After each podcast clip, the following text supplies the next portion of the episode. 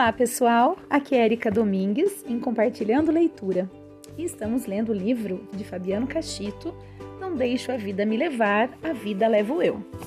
E hoje eu vou ler para vocês o capítulo 10, que tem o seguinte título: Aprenda a trabalhar em grupo. Estou dando uma olhada aqui, talvez a gente consiga num único áudio. Então vamos lá. Agora eu vou fazer uma citação do Samuel Johnson em Lives of English Poets. A autoconfiança é o primeiro requisito para qualquer empresa, mas aquele que forma a opinião que tem de si mesmo em isolamento, sem conhecer o poder de outros homens, está muito sujeito a errar. Vou repetir. A autoconfiança é o primeiro requisito para qualquer empresa, mas aquele que forma a opinião que tem de si mesmo em isolamento, sem conhecer o poder de outros homens, está muito sujeito a errar. Agora uma citação de Murna Blut em Ah, se eu soubesse. Contrate as melhores pessoas que puder para trabalhar com você e confie nelas de uma maneira que possam realizar o melhor trabalho para você e para elas próprias. Então, bora aqui para o capítulo, que é Aprenda a trabalhar em grupo. Sabe, sabe quando Samuel Johnson escreveu o texto da primeira citação acima? Em 1781 a importância do trabalho em equipe não é nenhuma novidade. A maior parte dos resultados profissionais que obtivemos se deve não só que obtemos se deve não somente a nós, mas depende do envolvimento e dedicação de outras pessoas, sejam nossos subordinados, companheiros, amigos, familiares e até mesmo clientes. Vou usar alguns exemplos de minha vida profissional para ilustrar a importância de nossas equipes em nosso sucesso profissional. Aí um subtítulo: A César o que é de César. Aos 30 anos de idade, eu estava começando minha vida profissional do zero. Apesar de já haver ocupado o cargo de gerente de lojas de ferramentas profissionais, uma série de equívocos e a total falta de direcionamento e orientação me levaram ao desemprego durante quase um ano, o que acelerou o final de meu primeiro casamento. Como não conseguia emprego em minha cidade natal, Belo Horizonte, aceitei o cargo de supervisor de marketing em uma distribuidora de bebidas em Campinas. Apesar do nome pomposo, o cargo não era nada glamuroso. A principal atividade consistia em controlar e acompanhar a utilização de cerca de 700 geladeiras e freezers em bares e restaurantes. Cheguei a Campinas sabendo que aquela era a minha oportunidade de mudar de vida. E lá tive a grande sorte de contar com dois auxiliares, Jefferson e Sérgio, que foram os grandes responsáveis pelo início de uma carreira ascendente. Sem se importar em receber hora extra ou reconhecimento pessoal, os dois dividiram comigo noites e madrugadas de dedicação total. Os resultados foram surpreendentes. Em menos de três meses, renovamos todos os contratos e a venda realizada nesses equipamentos atingiu mais que o dobro. Os dois foram os responsáveis pela minha promoção a supervisor de vendas em apenas quatro meses. Quando assumi a equipe de nove vendedores, eles estavam completamente desmotivados. Eram considerados os piores vendedores e por isso atendiam as piores rotas de clientes. Em minha primeira reunião, disse a eles que a grande vantagem da situação na qual nos encontrávamos era que só tínhamos um caminho: ir em frente, crescer juntos, bater todas as metas e voltar a nos orgulhar de sermos vendedores. É claro que não foi somente esse simples discurso que motivou a todos nós. Ouvi as sugestões de cada vendedor e implantamos com cada um aquelas nas quais eles acreditavam. As que davam certo eram repassadas aos demais membros da equipe. O fato é que em menos de um ano, nossa equipe era campeã de vendas. Os vendedores recebiam os melhores salários da distribuidora e ganhavam a maioria dos prêmios e bônus. E fui promovido a gerente de vendas. E qual foi a mágica? Nenhuma. Simplesmente ouvi e respeitei a opinião de todos criamos uma cultura de equipe na qual todos se sentiam responsáveis pelos resultados de todos e, portanto, se importavam e queriam ajudar. E dividimos os resultados financeiros e de reconhecimento. Agora, um outro subtítulo: Conviver é viver junto. Há muitos anos deixei de assistir a jogos de futebol.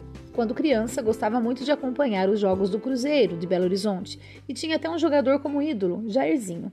Era uma época na qual os jogadores tinham amor à camisa do time, orgulho de vesti-la.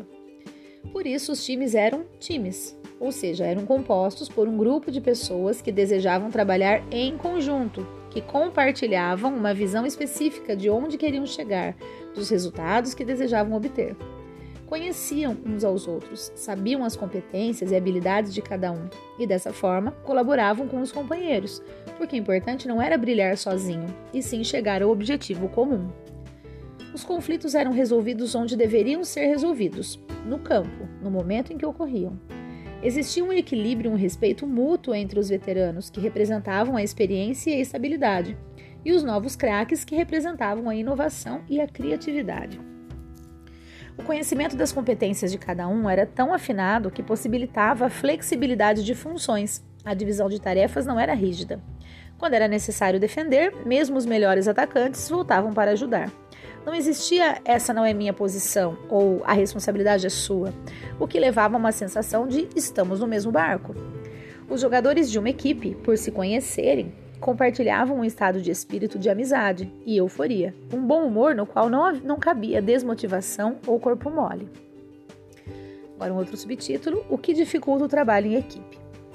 A grande dificuldade em desenvolver equipes vencedoras vem da própria cultura das empresas.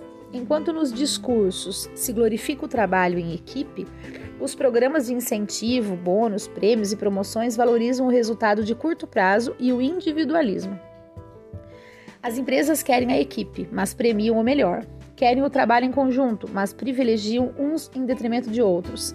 Pregam a iniciativa e a criatividade, mas forçam os funcionários a se enquadrar e se conformar com a estrutura e as normas.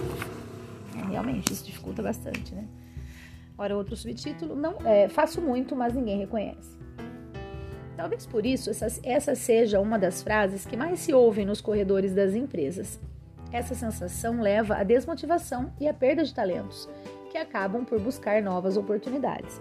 Isso no melhor dos casos, porque a maioria dos funcionários diminui seu ritmo e dedicação, ajusta seu empenho e seu desempenho ao nível que considera justo em relação àquilo que recebe de salário ou de reconhecimento.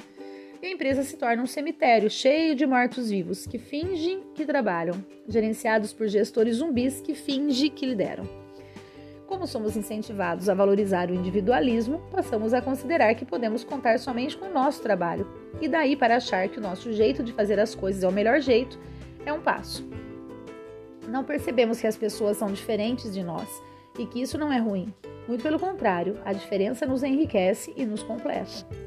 Não dizem que os opostos se atraem e se completam? Isso é verdade nos relacionamentos pessoais e amorosos. Pelo menos é verdade para mim. Eu e minha esposa somos completamente diferentes. Quando nos conhecemos, ninguém imaginava que duraríamos como casal. Mas eu dei a ela o equilíbrio, a estabilidade e o pé no chão que ela não tinha. E ela me deu a capacidade de sonhar, de me arriscar e de encantar, que tanto foi importante para a minha mudança de rumo profissional em direção aos meus sonhos. Mas nos nossos relacionamentos profissionais, queremos que todos sejam iguais a nós, que pensem da mesma forma, que não discutam nossas decisões e concordem com nossas opiniões. No filme Matrix, mais uma vez, você já deve ter percebido o quanto gosto desse filme. O agente Smith é o grande vilão, a ponto de levar dois grandes inimigos, as máquinas e os humanos, a unirem forças para destruí-lo. E o que Smith faz para ser tão odiado? Transforma todos em suas cópias, seus clones. Acaba com a diferença, a multiplicidade, as opiniões próprias e os pontos de vista. E com isso destrói o mundo, que se torna sombrio e chuvoso. Lembre-se, as pessoas são diferentes e ser diferente significa apenas ser diferente, nem melhor nem pior. Permita-se encontrar pessoas que, exatamente por serem diferentes, o completarão e o ajudarão a conquistar resultados que sozinho você não alcançaria. Aprenda a respeitar e valorizar as competências de cada membro de sua equipe e reconheça o trabalho deles. Dessa forma, você também será respeitado como profissional. Muito bem, pessoal, esse capítulo todo falando a respeito de sermos, é, de sabermos trabalhar em grupo, né? De, de caminharmos num, num, para um objetivo em conjunto, né? Muitas vezes as pessoas querem brilhar sozinho, querem chegar a tal lugar sozinhos, né? E, no entanto, é, fazer as coisas em conjunto vale muito mais a pena e, e, e torna-se mais forte, né? Então é isso, pessoal. Um grande abraço a todos e até o próximo áudio.